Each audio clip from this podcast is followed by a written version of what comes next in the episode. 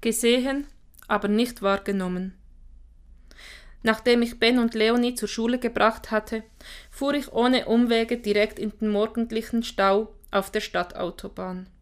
Während ich, eingekeilt zwischen einem verbeulten Lieferwagen und einem auf Hochglanz polierten, schwarz glänzenden Bestattungswagen, im Tempo einer 87-jährigen Sumpfschildkröte über den Asphalt strich, rieselten die ersten Schneeflocken herab. Aus den wenigen Flocken wurden immer mehr, und plötzlich prasselte ein heftiger Graupelschauer auf das Autodach. Wenn ich mich nicht irre, hatte der Wetterbericht von bewölkt, aber trocken gesprochen. Trübsinnig starrte ich auf die klumpige, weißliche Schicht, die sich auf meiner Autohaube bildete. Die ganze Situation erschien mir wie eine Allegorie meines Lebens. Ich steckte fest und wurde das Gefühl nicht los, dass hier irgendjemand nicht hielt, was er versprochen hatte. Auf den Fahrspuren rechts und links von mir schien es irgendwie schneller zu gehen. Vor mir sah ich nur das schmutzige Grau des Alltags. Und während es um mich herum immer eisiger wurde, war mir der Tod auf den Fersen, so beharrlich wie die Werbebanner einer Online-Zeitung. Gott, sagte ich laut, so habe ich mir das nicht vorgestellt. Ich habe das Gefühl, ich ersticke hier in dieser Enge. Wo ist die Freude, von der du sprichst? Wo ist die Quelle des lebendigen Wassers? Ich sehe nur Schneematsch. Stille. Gott antwortete nicht. Der Lieferwagen fuhr zwei Meter und bremste wieder.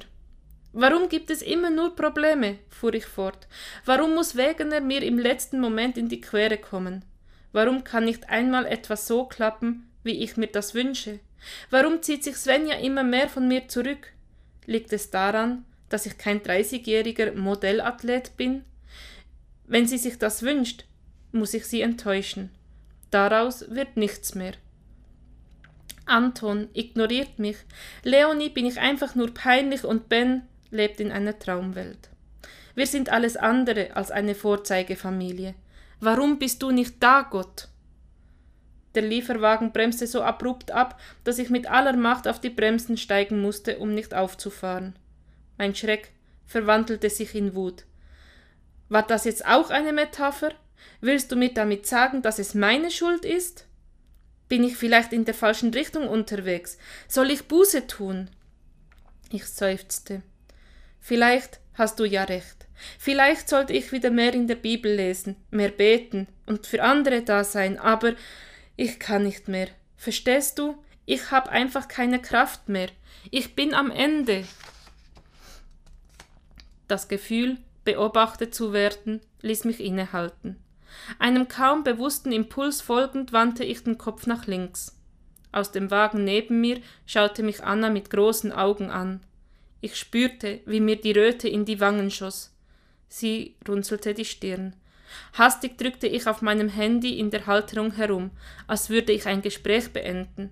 Ich sagte sogar Tschüss, bis später.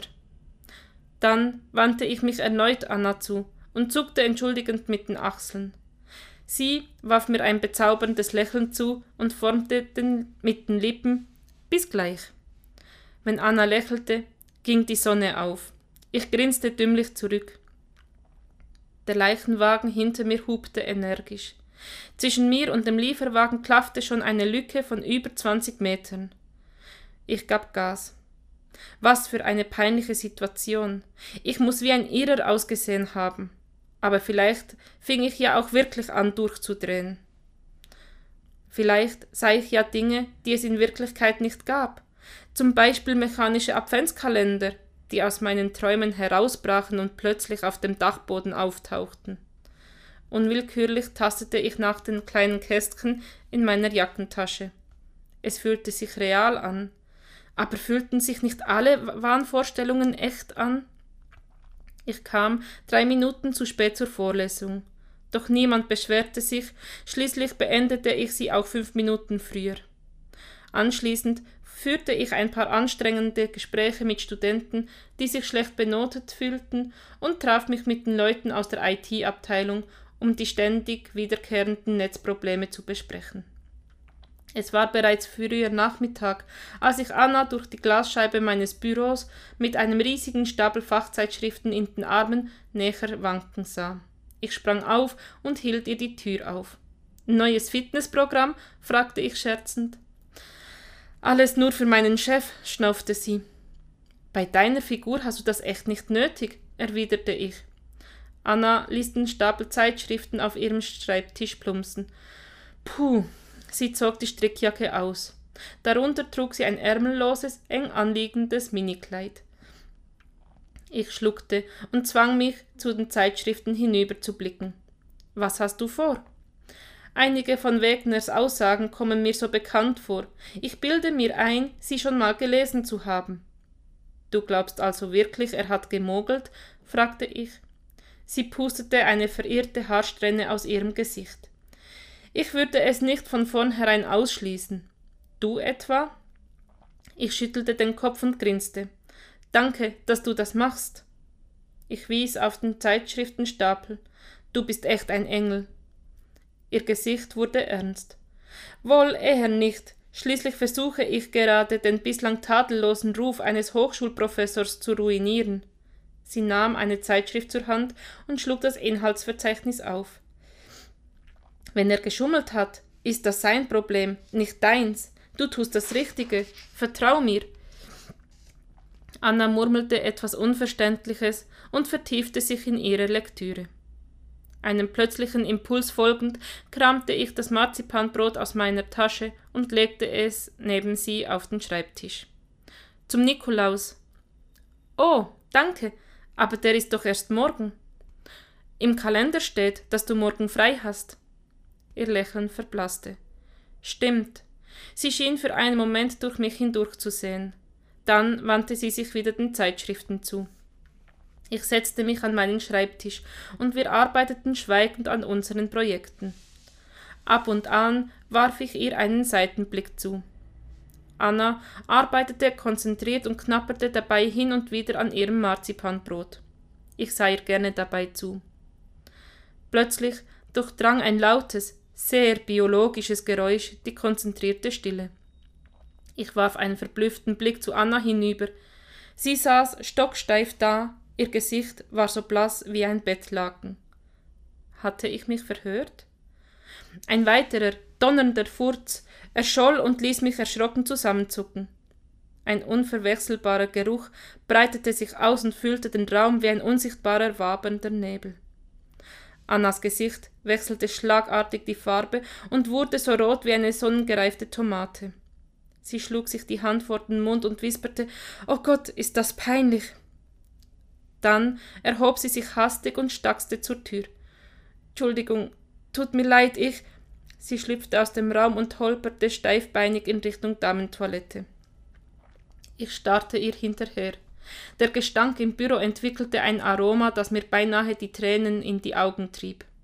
Wie konnte eine so hübsche Frau nur so tödliche Gerüche verbreiten?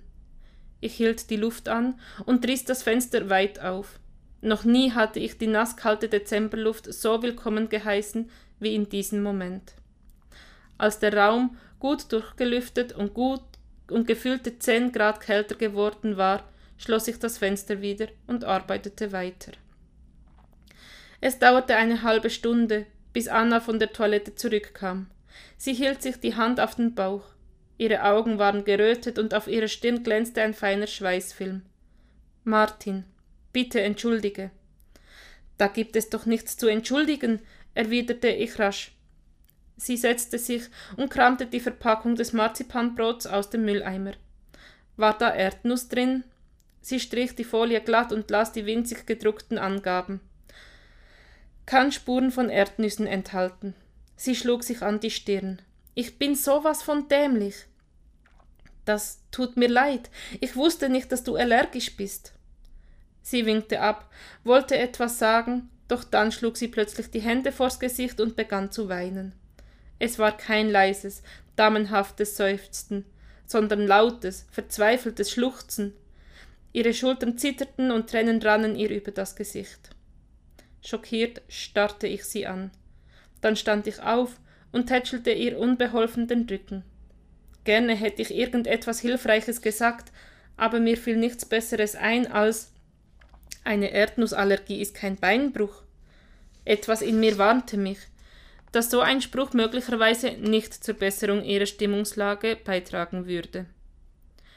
Schließlich hörte das unkontrollierte Zucken auf und ihre Tränen versiegten allmählich. Hast du mal ein Taschentuch? Wie? Ach ja, natürlich. Ich kramte ein Taschentuch aus meiner Jackentasche. Danke. Anna schneuzte sich mit beachtlicher Lautstärke. Noch eins? Klar. Ein weiteres Taschentuch später zog ich meinen Stuhl heran und setzte mich ihr gegenüber. Es ist nicht nur eine Erdnussallergie, oder? Anna schniefte. Dann schüttelte sie den Kopf und nickte gleich darauf. Ich bin krank, Martin. Ich schluckte trocken. Ist es etwas Schlimmes? Wie man es nimmt. Ich habe Morbus Crohn. Es ist nicht tödlich, aber es beeinflusst mein ganzes Leben. Als Teenager wurde ich dreimal operiert, dann mit Anfangs 20 noch zweimal und nun wetzt mein Arzt schon wieder die Messer. Mein Bauch sieht aus wie eine 3D-Landkarte. Es gibt immer weniger Dinge, die ich essen kann, weil mein Darm überreagiert. In den letzten Tagen war es ein wenig besser, deshalb habe ich nicht nachgedacht und einfach von dem Marzipanbrot genascht. Oh Anna, das tut mir so leid. Warum hast du mir nie etwas davon gesagt? Wer redet schon gerne über Bauchkrämpfe, Blähungen und chronischen Durchfall? Ich wollte dich nicht damit belästigen und ehrlich gesagt hatte ich auch ein bisschen Angst um meinen Job. Schließlich ist er noch nicht entfristet. Du hast dich hergequält, obwohl es dir dreckig ging? Manchmal schon. Carlos, mein Verlobter, hat mir immer wieder gesagt, ich solle zu Hause bleiben. Du seist ein netter Chef und würdest garantiert Verständnis haben. Aber ich habe mich nicht getraut. Nachdenklich blickte ich Anna ins Gesicht. Ihre Wimperntusche war verlaufen. Ihre Augen waren verquollen und an ihrer Nasenspitze hing ein Tropfen. So hatte ich sie noch nie gesehen. Und noch während mir dieser Gedanke durch den Kopf ging, wurde mir bewusst, dass ich Anna bislang noch nie wirklich wahrgenommen hatte. Natürlich hatte ich ihre langen, dunklen Haare gesehen, ihre tolle Figur bewundert und versucht, sie zum Lächeln zu bringen. Ich hatte ihre Kompetenz geschätzt, aber wirklich wahrgenommen hatte ich sie nicht. Carlos? fragte ich. Doch nicht etwa Carlos Morel, der Politikwissenschaftsdoktorand aus unserem Institut. Sie nickte. Doch, wir sind schon seit drei Jahren zusammen. Er ist ein wunderbarer Mann. Im Sommer wollen wir heiraten. Anna Morel. Klingt super. Wenn ich eine Assistentin hätte, die so heißt, würde ich ihren Vertrag sofort entfristen. Ein winziges Lächeln huschte über ihre Lippen. Und wenn ich meinen Nachnamen behalten möchte? Dann schmeiß ich dich raus, ist doch klar. Ihr Lächeln wurde eine Spur breiter. Anna, es tut mir unglaublich leid, dass du so einen Druck verspürt hast, immer präsent sein zu müssen, auch wenn es dir dreckig ging. Du konntest das doch nicht wissen. Ich hätte einfach nur genauer hinsehen und nachfragen können, seufzte ich. Bitte, geh nach Hause und kurier dich aus. Aber Sie deutete auf ihren übervollen Schreibtisch. Wie willst du das schaffen? Mir wird schon was einfallen. Anna nickte und erhob sich langsam. Vielen Dank für dein Verständnis. Da ich nicht den Eindruck hatte, besonders verständnisvoll gewesen zu sein, lächelte ich etwas gequält und half ihr in den Mantel. Als ihre Schritte auf dem Flur verhallten, fühlte ich mich erleichtert und bedrückt, froh und beschämt zugleich. Eine ziemlich verwirrende Erfahrung. Deshalb schob ich meine Empfindungen beiseite und machte mich an die Arbeit. Als ich spät abends nach Hause fuhr, fiel mir auf, dass ich diese Erfahrung nie gemacht hätte, wäre nicht das Marzipanbrot im Adventskalender gewesen. Aber ich verdrängte den Gedanken gleich wieder. Die Zusammenhänge waren so weit hergeholt, dass es einfach absurd war zu glauben, diese Ereignisse hätten etwas anderes als Zufall gewesen. Als ich zu Hause ankam, war es stockdunkel. Ich schloss die Tür auf und stieß gegen einen dumpfen Widerstand. Vorsichtig quetschte ich mich durch den Spalt und stolperte beinahe über die Schuhe, die vor der Tür standen. Welcher Vollidiot hatten. Ich verstummte mitten im Satz. Nikolaus, schoss es mir in den Sinn. Morgen war Nikolaus. Sorgfältig stellte ich die drei Paar Schuhe unserer Kinder wieder in Reih und Glied. Svenja hatte sie schon mit Leckereien gefüllt. Auch wenn Anton und Leonie eigentlich schon viel zu alt dafür waren, wären sie doch enttäuscht, wenn morgen keine Nikolaus-Überraschung auf sie warten würde.